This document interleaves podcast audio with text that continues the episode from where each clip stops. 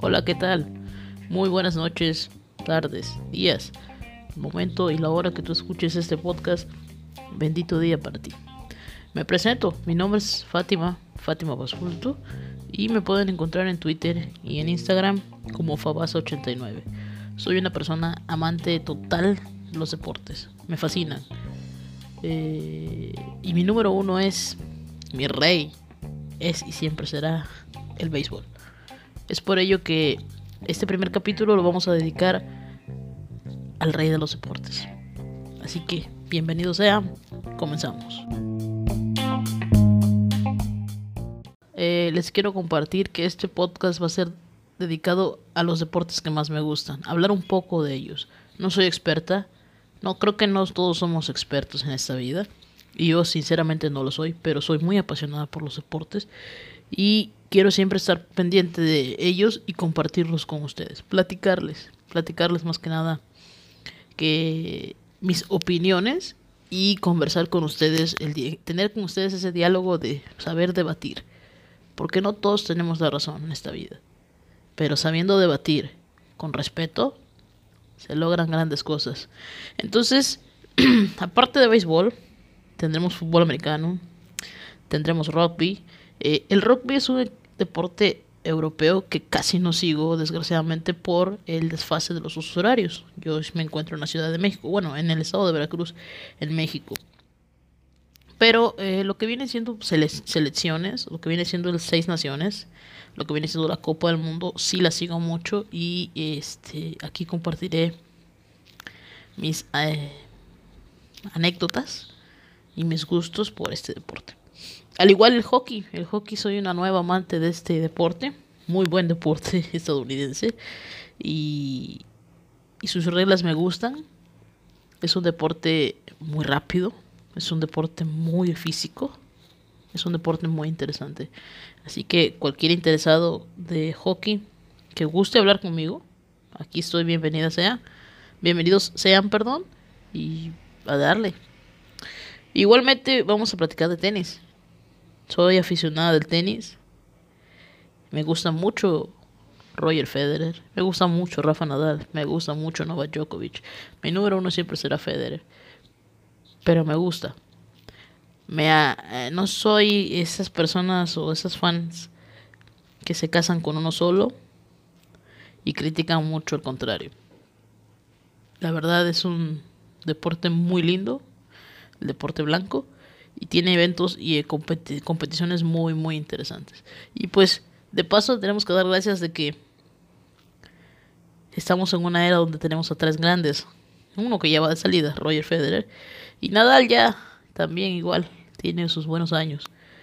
Djokovic es el poco, un poco más joven.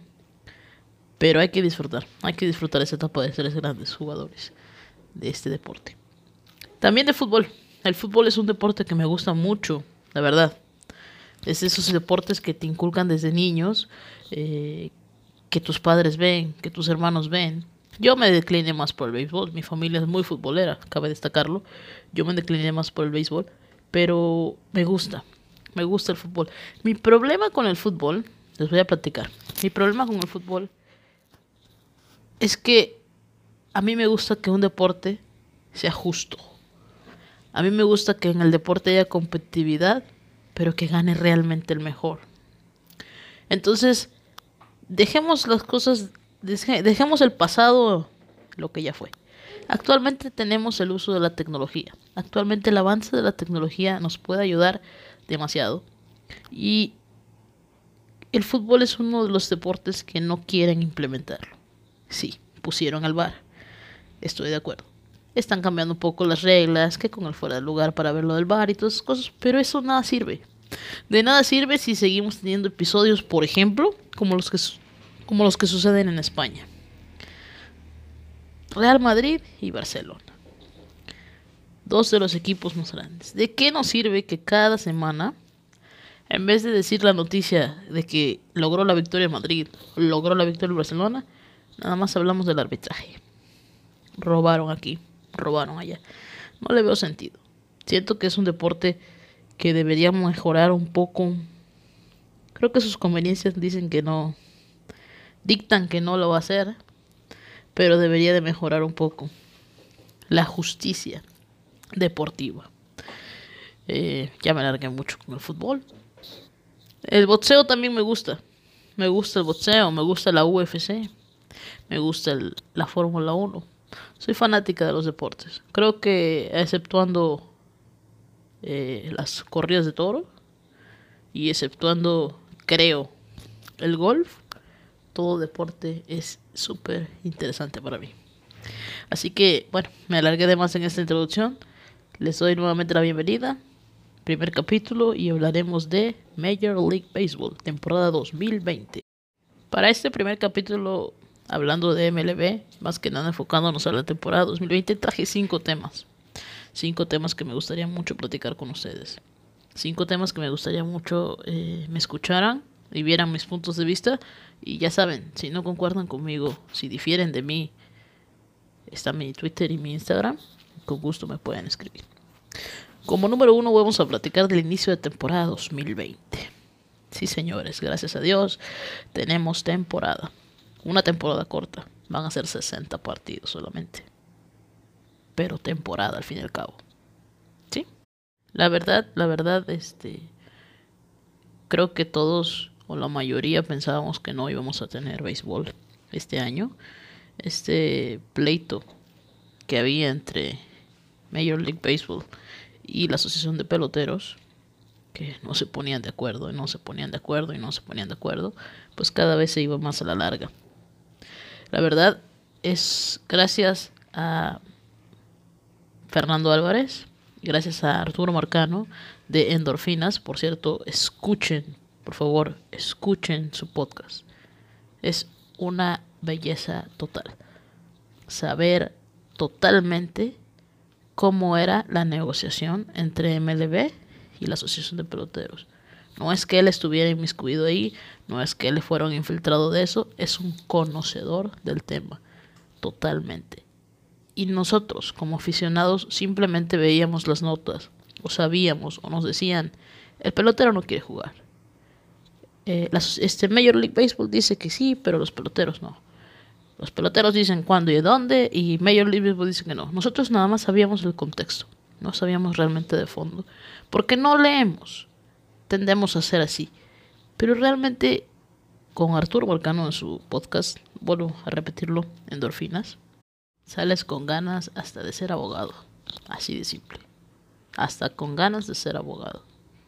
Excelente, excelente eh, clases que nos daba sobre cómo es el pleito entre la Asociación de Peloteros y Major League Baseball, cómo realmente y en el fondo los peloteros siempre tienen razón.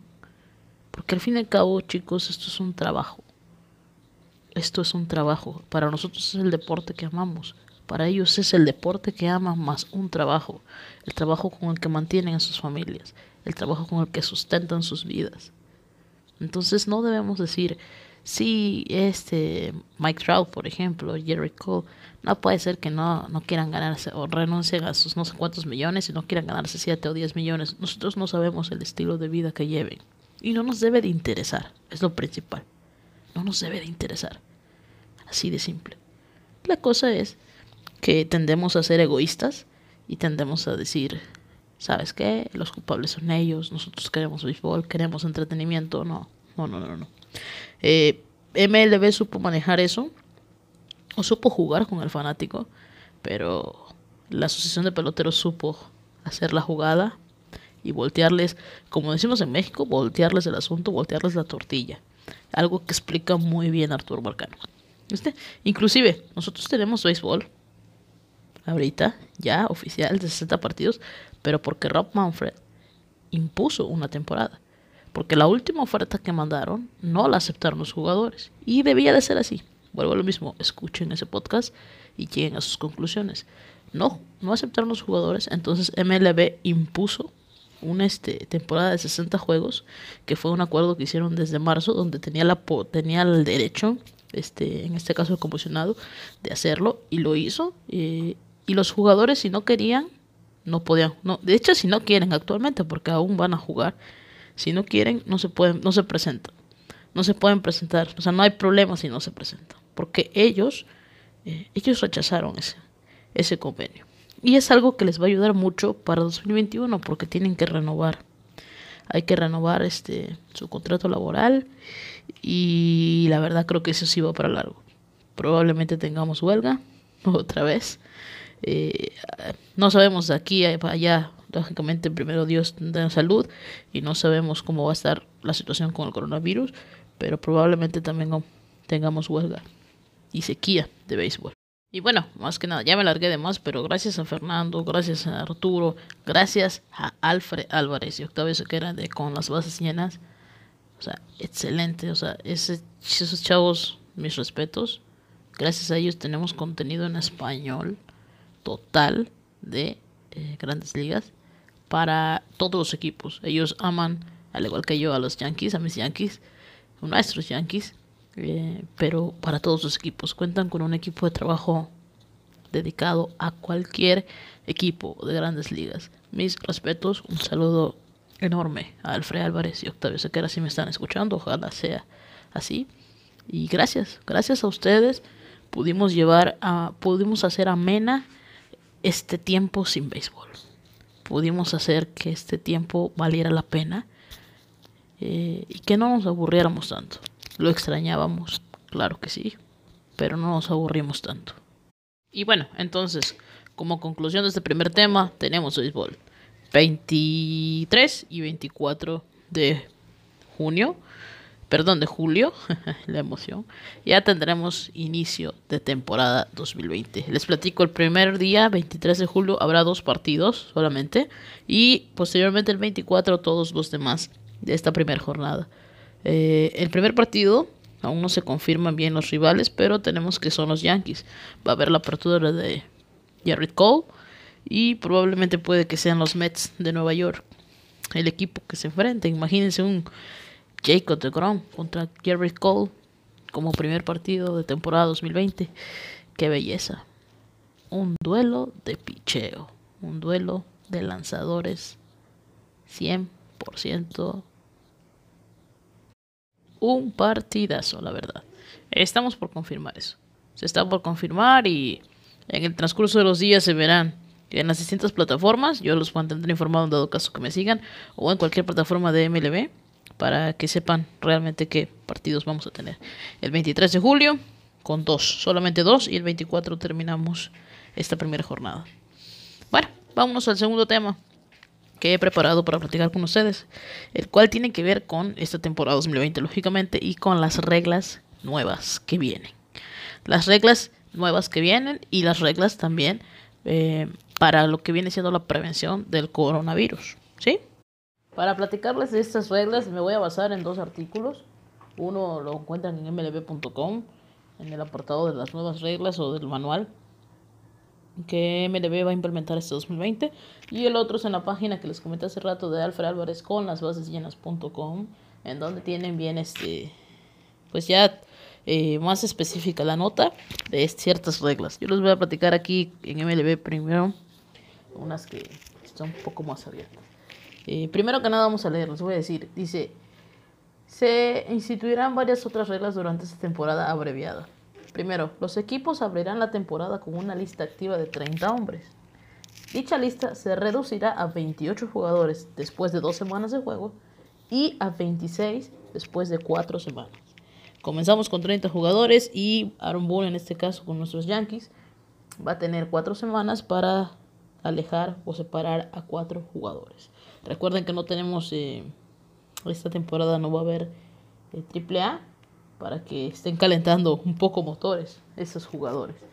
Eh, seguimos, la fecha límite para el intercambio de jugadores será hasta el 31 de agosto. Dice, para ser elegible para la postemporada, perdón, se debe agregar un jugador a la lista de grandes ligas antes del 15 de septiembre.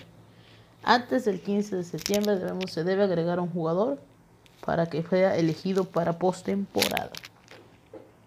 El siguiente punto dice, se permitirá a los equipos transportar, hasta tres jugadores de taxis, se llama taxis aquí, en la carretera durante la temporada.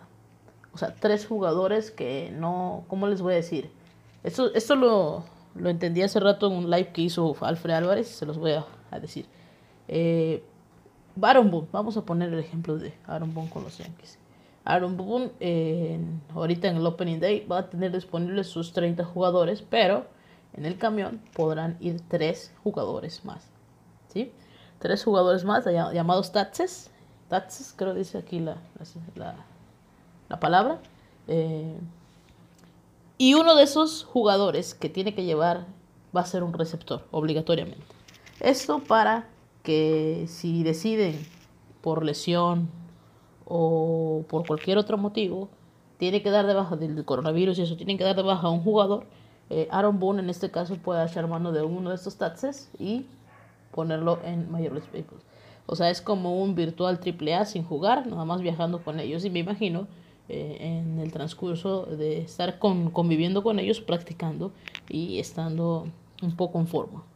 El siguiente punto eh, nos dice, además de las pruebas, perdón, además de las pruebas de COVID-19 cada dos días, algunas otras precauciones de salud son las siguientes. El personal del equipo y los jugadores que probablemente no participen en el juego, por ejemplo el lanzador titular del día siguiente, estarán sentados en las gradas u otra área designada por el club, al menos a 6 pies de distancia. 6 pies de distancia son aproximadamente 2 metros. Eh, el personal que no juega usará máscaras en el banquillo y el bullpen en todo momento. Este, esta regla va a estar un poco em, eh, un poco chistosa de ver, poco de ver a los jugadores, pero bueno, ante todo, todo esto viene siendo más que nada por salud. Otra más que tenemos es que este año tendremos el bateador designado, bateador designado para las dos ligas, la nacional y la americana. Quiero que, hablemos de ese dato. Yo, em, sinceramente, a mí me gustaba mucho que en la Liga Nacional batea el pitcher. Me van a decir, ok, me van a decir que el pitcher no batea, que el pitcher no que, eh, que el pitcher tiene que estar en su, en su función, que viene siendo, valga la redundancia, pitcher, lanzar lanzamientos. Y ok, tienen razón. Pero yo siento que la Liga Nacional tenía ese plus que convertía al manager en un estratega puro. Un estratega puro.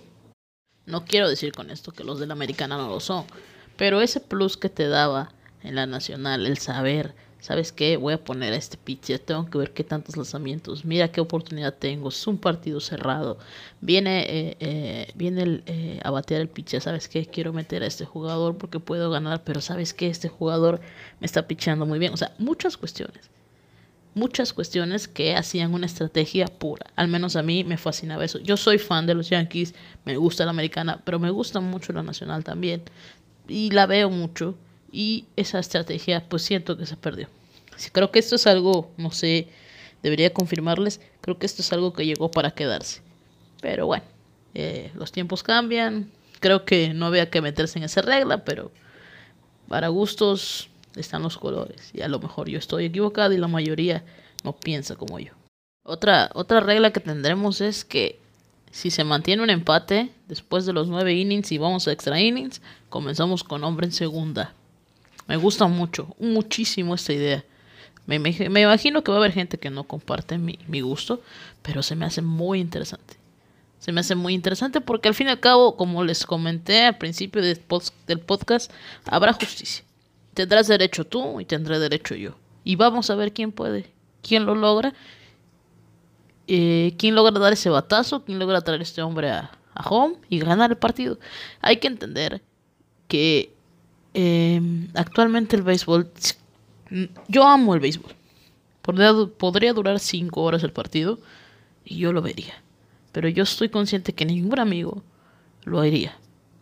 ¿Por qué? Porque lo rápido, la tecnología eso lleva. La tecnología hace que todo lo tengamos rápido, todo lo queramos rápido. Entonces es por eso que béisbol, Major League Baseball, perdón, tiene que implementar medidas que hagan que el, juego sea un poco más movido, más efectivo. Esta medida me gusta. Hace como dos, tres años, recuerdo, dos, tres años, si mal no me falla la memoria, tuvimos un Yankees de Chicago, cachorros, que se llevó 19 entradas. Me lo gocé, como estaba yo en casa de una tía, y recuerdo mucho que yo le decía a mi madre, sí, ya nos vamos, eh, sí, espera. Sí, ya, ya estamos en la novena. Sí, sí, en la novena, en la décima, en onceava, doceava, hasta diecinueve entradas, si mal no recuerdo. Me fascinó, un partido que me fascinó, pero estoy consciente que nadie, nadie que quisiera entrar al mundo del béisbol y conocer este deporte se sentaría a ver tantas horas un partido. Entonces hay que dejar un poco ese romanticismo de lado y hay que ser conscientes que tenemos que ver por el futuro del juego. Y esta es una medida muy buena. Rapidez, ¿sabes qué? Vámonos. Estamos empatados, vamos a buscar. Esto es emocionante, va a meter emoción principalmente y va a meter fluidez y rapidez en el partido. Les leo como dice aquí en la página de MLB sobre esta regla porque para que tengamos un poco más este entendible cómo es. Dice Dice, durante los juegos de entrada extra en la temporada regular, cada, eh, las entradas comenzarán con un corredor en segunda base. Dicho corredor será el bateador que acababa de ser hecho out. Por ejemplo, está bateando Andújar y Andújar fue el tercer out del noveno inning. Él va a empezar siendo el corredor de segunda. O, dice aquí, o un corredor emergente por ese bateador. ¿Sabes qué? Ya no quiero que siga Andújar porque quiero velocidad. Voy a meter a Tyler Wade, por así decirlo. Vámonos, Wade. Pero él comienza como el bateador que ya eh, estuvo bateando, que ya tuvo su oportunidad. Todo esto para no alterar el orden de bateo. Y bueno, esas son algunas de las reglas que tendremos. Esta la saqué de la página de MLB. Vámonos con las bases llenas y les voy a leer unas que están un poco bastante interesantes. Eh, dice, nada de lamer la pelota por parte de los lanzadores. Esta temporada, mojar la pelota con un poco de agua bucal casera no será una opción en el montículo. La liga ha prohibido lamerse los dedos antes de lanzar, eliminando una de las tradiciones más antiguas del béisbol en nombre de la seguridad. Reemplazando eso, reemplazándolo con ello, ahora tendrán que usar un trapo mojado que los lanzadores puedan usar para aplicar humedad a la pelota. Según se informa, el agua es la única sustancia permitida en este trapo. Este, esta regla les va a doler a muchos pitchers porque es una costumbre que tienen de lamer tanto la pelota Vamos a ver, vamos a ver cómo se adaptan a estos cambios principalmente. Siguiente, nadie puede escupir. Dice, se prohíben las semillas de girasol, tabaco y escupir para la temporada 2020, por razones obvias. Y la goma de mascar es la única actividad bucal sobreviviente permitida por la liga. Pobre Freddy Freeman, ¿no? Todas esas semillas de girasol que le encanta tirarse de la boca. Otra medida que va a estar difícil que lo logren, porque lo tienen que hacer, pero va a ser difícil la costumbre, que se quiten esa costumbre. Esperemos que todo resulte bien. Siguiente, sin tocar a nadie. Parte de la reducción de la propagación es reducir la alegría. Parte. Y la MLB no permitirá que los compañeros de equipo participen en celebraciones de cuartos cerrados. Llámese cuando ganas la postemporada y pasas al banderín de la americana, al banderín de la nacional una pequeña disculpa, el teléfono no sonó. Eh, decíamos que eh, reducción de, celebraciones de cuartos cerrados, como cuando ganas en la postemporada y celebramos o se celebran los jugadores con champán. Y igual dar golpes o abrazarse durante los juegos, eh, prohibido totalmente. El contacto antes de los juegos tampoco será permitido. Reclamar sin gritos. Dice, el que quiera discutir con un umpire será una ofensa expulsable esta temporada con posibles suspensiones y sanciones financieras impuestas a los infractores.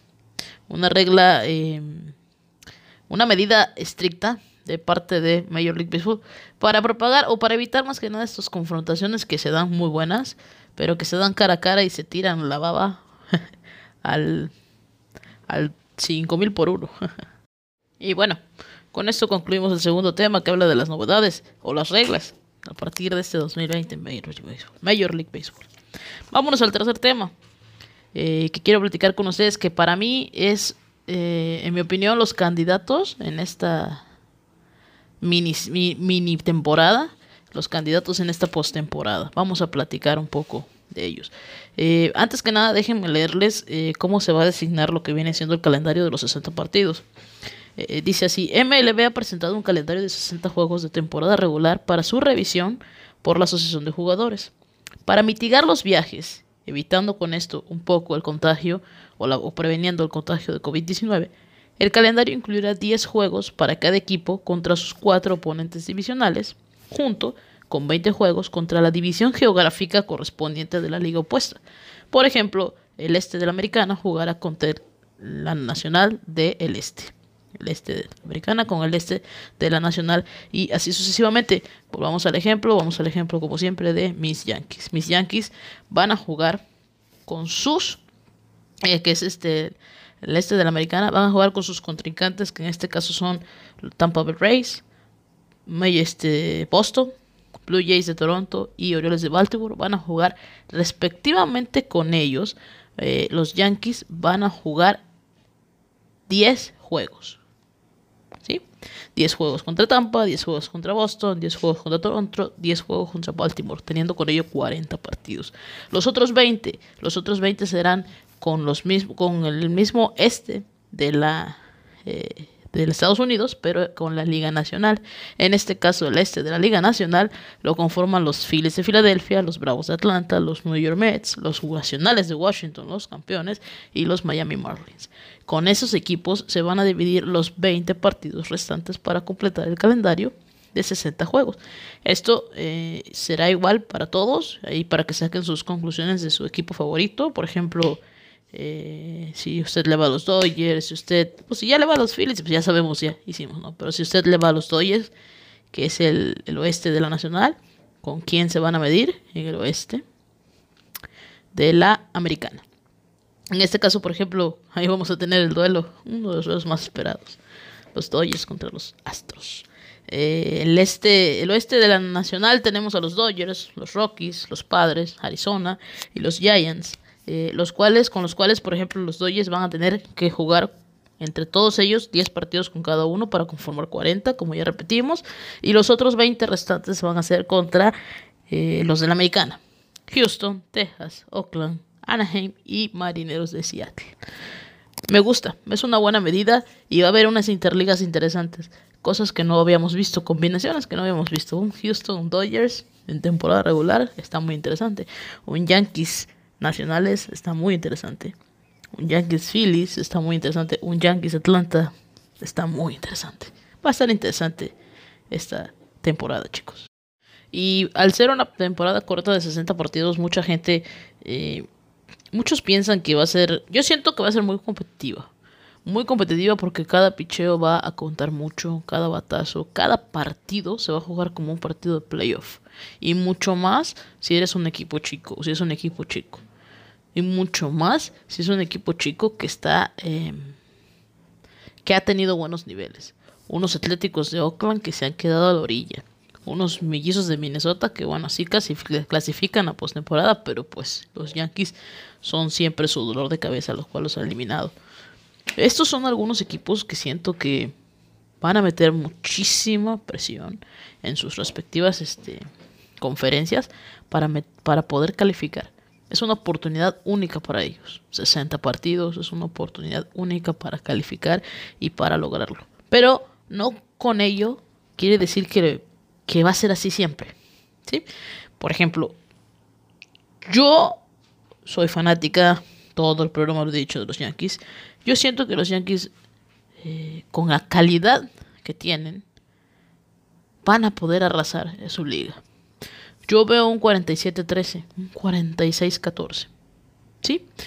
Entiendo que Baltimore empieza porque Baltimore los últimos dos años ha empezado con todo. A pesar de ser un equipo que ya al final no le alcanza para 162 partidos. Yo sé que Blue Jays tiene un equipo muy joven y muy talentoso que en un par de años va a ser un dolor de cabeza tremendo, la verdad.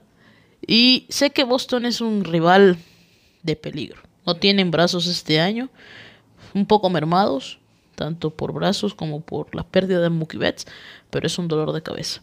Y pues, ¿qué decir de Tampa? Tampa Bay es uno de esos equipos incómodos que esta tiene su oportunidad, en esta ocasión, perdón, tienen que ver su oportunidad de oro. Tienen un cuerpo de picheo muy bueno y tienen unos bateadores excelentes. A mí me gustan mucho. Kevin, Kevin Kermaya, son, son jugadores que me gustan mucho.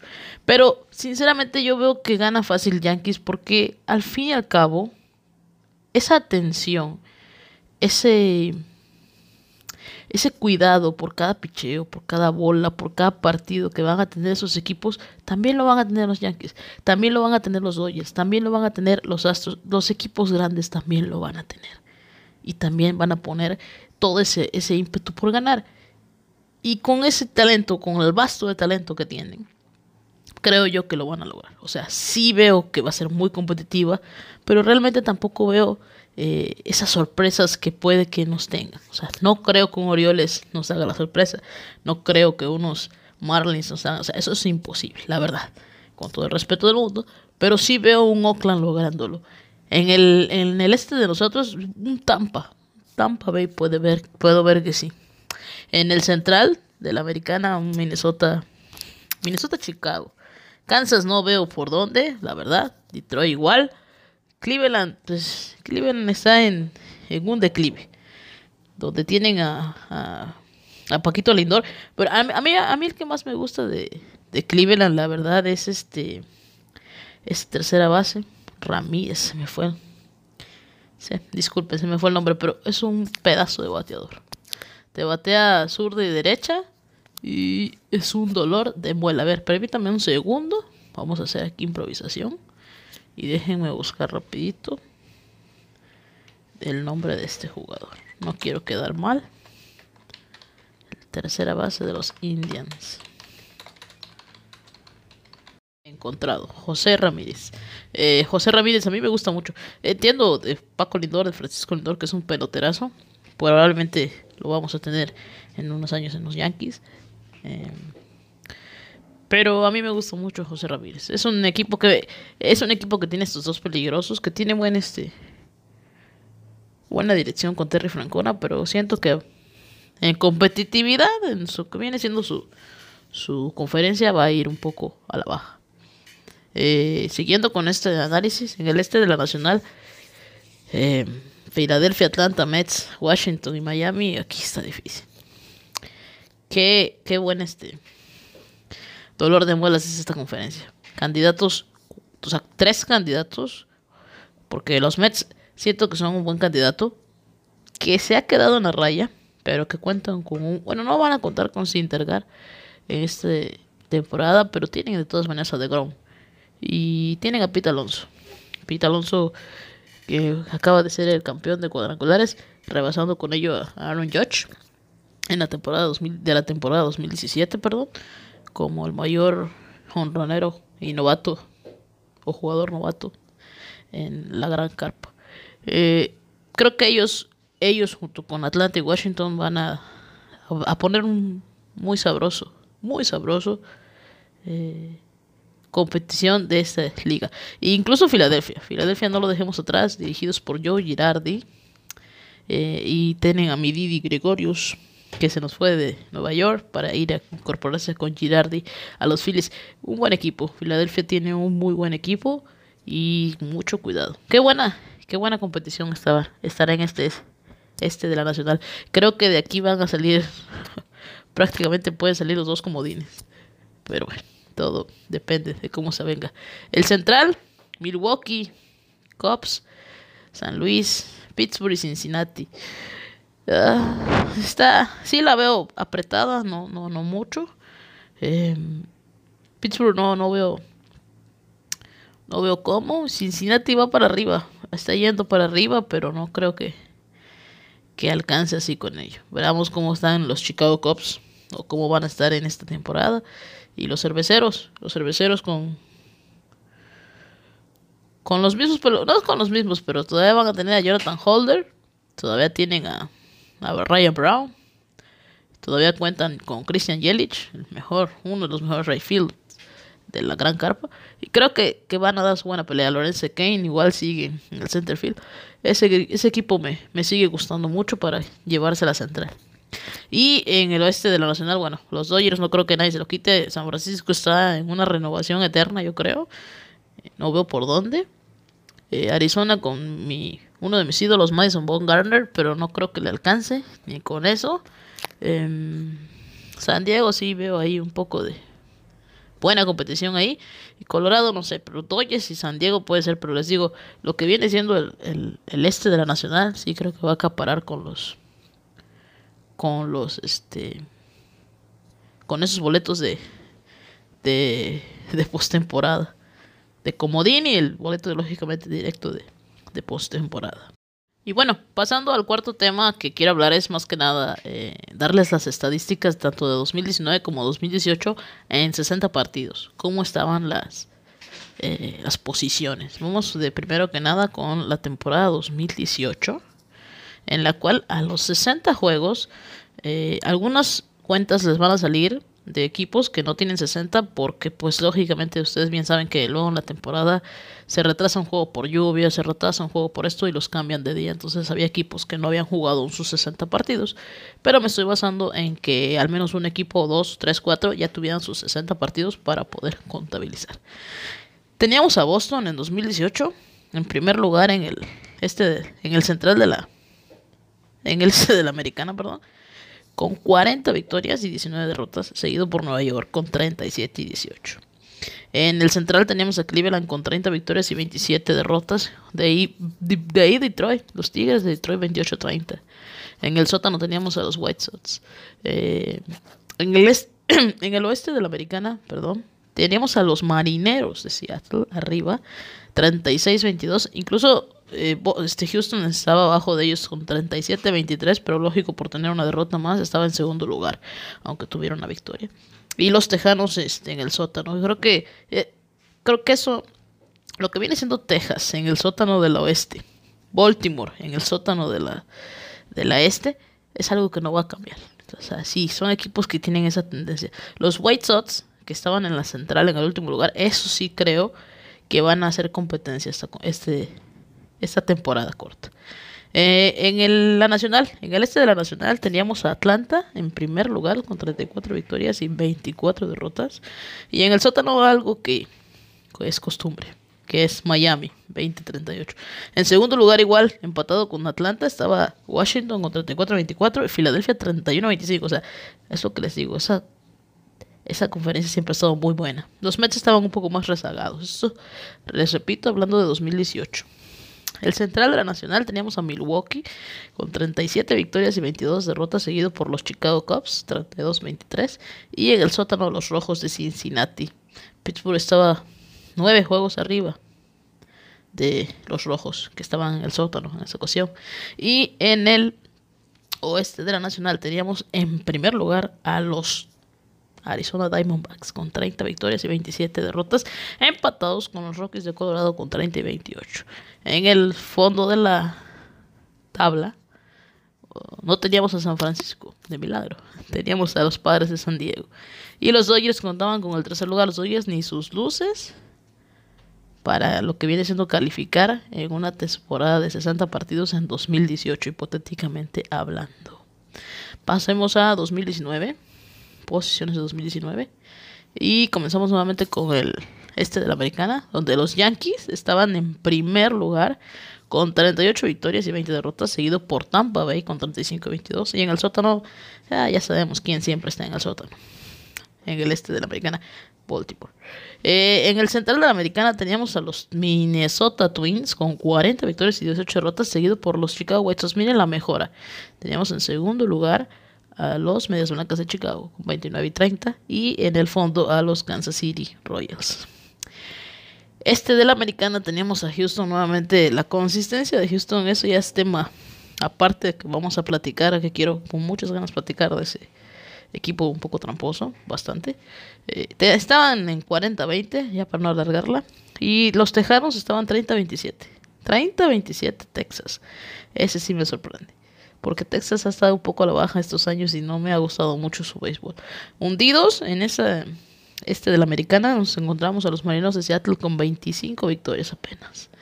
Eh, la conferencia más dura, este de la Nacional, teníamos en primer lugar a los Phillies de Filadelfia con 33 ganados y 26 perdidos, cuando en 2018 estábamos con Atlanta arriba y Phillies en tercero. Ahora teníamos a Filadelfia en primer lugar, seguido de Atlanta con 32-27 y Mets, los Mets estaban 28-31.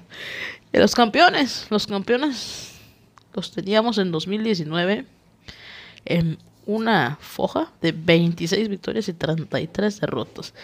Bien sabemos que tuvo un muy mal inicio Washington, pero le alcanzó para calificar y le alcanzó para llegar hasta la Serie Mundial.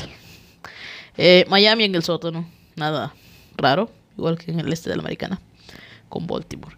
En el central de la Nacional teníamos a Milwaukee nuevamente, en primer lugar, 34 victorias y 26 derrotas, seguido por los Chicago Cubs, 31-26, y San Luis con 30-28. Eh, de nuevo en el sótano, los rojos de Cincinnati, pero Pittsburgh estaba, ya, ya tenían uno, uno de diferencia con Pittsburgh, no tanto como en el 2018. Y en la Nacional, en el oeste, los Dodgers ya estaban encaminados con ganas, con un 41-19, arrasando su división. Seguido de Colorado con un 31-27, 10 juegos de diferencia. Y en el sótano, unos gigantes de San Francisco que después de esa gran época que tuvieron no han encontrado rumbo.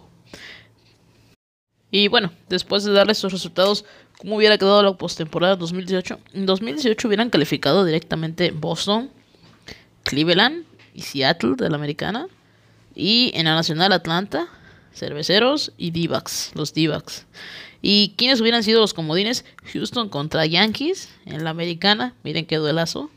En 2018. Y Nats, los nacionales de Washington contra los Chicago Cubs. De comodines de la nacional. Y en 2019 hubiéramos tenido a Yankees, Mellizos y Astros, calificando por la americana, a los Phillies, a los Cerveceros nuevamente, consistencia ahí vemos, y los Dodgers, eh, calificando en la nacional. Como comodines hubiésemos tenido un Tampa Bay versus Oakland o Texas, porque pues estaban empatados un poco en victorias, aunque Texas todavía tenía tres partidos menos. Y estaban empatados, perdón, en derrotas, mismas derrotas, pero eh, Texas tenía que haber jugado hipotéticamente sus tres partidos y pues con una derrota, pues Oakland que ya había cumplido sus 60 juegos, pues calificaba. Y el otro era Atlanta, los Bravos, los Bravos de Atlanta contra los Chicago Cubs o los Rockies de Colorado, que igualmente era por una o dos partidos la diferencia. Entonces, mi conclusión es que no era tanta sorpresa al final de todo, ¿no? Si, si ves un Seattle, por ejemplo, en 2018, que pues ahorita no lo veo buen, bien, pero ves una consistencia de los Milwaukee, una consistencia Yankee, una consistencia Astros, eh, una consistencia de Chicago, aunque sea de aquí en Comodines. Pero yo siento, y vuelvo a lo mismo, que va a ser una muy buena, muy buena temporada chica de 60 partidos, de 60 juegos, este, partidos, eh, con mucha competencia, pero va a terminar siendo para los grandes. Vuelvo a lo mismo, estos caballos negros llamados Atléticos de Oakland, llamados Twins de Minnesota, llamados Chicago, eh, Medias Blancas de Chicago, eh, cierto, van a poner mucha batalla, llamado Tampa Bay Rays, que no se me olvide los Tampa Bay Rays, que, que dolor de cabeza, em, y pueden dar la sorpresa, de que se puede dar la sorpresa, se puede dar la sorpresa, eh, pero yo sí veo ganando mis Yankees en el este de la Americana. Como ven ustedes sus predicciones para este 2020? Bueno, y ya para alargar, la verdad quería terminar con un tema más que nada centrado en lo que vienen siendo los Yankees, pero voy a dejarlo ahí. Cuatro temas, hablamos de MLB, hablamos de 2020, espero les haya gustado, ya me alargué mucho, creo que yo hablo mucho. Em, espero con todo corazón que les haya gustado este podcast, hecho con muchísima pasión, muchísimo amor, eh, para entretenerlos, para darles un poco de de conocimiento en algo, lo mínimo que sea que pueda yo ayudar, bienvenido sea, para mí es una satisfacción enorme y pues ojalá sí, sí tenga esos comentarios, ya sean buenos o malos, porque en esta vida hay que tener todo, eh, tener esos comentarios, ojalá esas críticas, las críticas son muy importantes, tanto para bien como para mal. Entonces les agradezco de todo corazón hayan escuchado, espero pronto poder volver con una nueva entrega, espero eh, Alfred Álvarez me pueda aceptar una invitación. Necesito un podcast con él. Quiero hablar un poco con él de los Yankees. Quiero hablar un poco con él de esa temporada de 2017 y 2018 respectivamente que hubiesen sido ya dos títulos o dos finales o dos series mundiales de mis Yankees o los Yankees de Nueva York. Eh, me despido nuevamente. Les agradezco de todo corazón haberme escuchado. Y ya saben, en mi Twitter, en mi Instagram, Fabasa89, me pueden decir absolutamente todo, que esto es pésimo, que es buena idea, que es lo que sea, pero díganmelo, ¿sabe? ¿Sale, perdón? Así que hasta luego, buenas noches y que descansen.